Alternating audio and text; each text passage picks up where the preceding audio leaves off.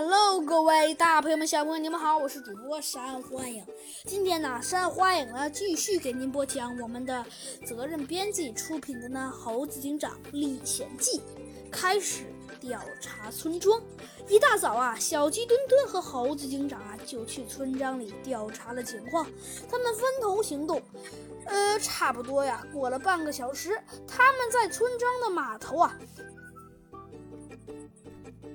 终于呀，相遇了！小鸡墩墩呐，失望的对猴子警长说：“嗯，猴子警长，这个村庄什么也没有，唯独的只有村民们。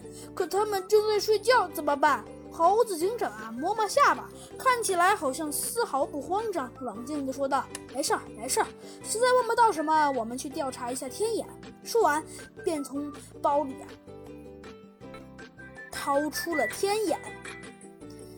在上面写道：“没有白天的村庄。”只见呐，这个天眼呐转了几下，开始查出了一些字：“没有白天的村庄曾被一位黑猩猩占领。”叮，猴子警长啊，似乎想到了什么似的，拉着小鸡墩墩去村庄永恒自由森林。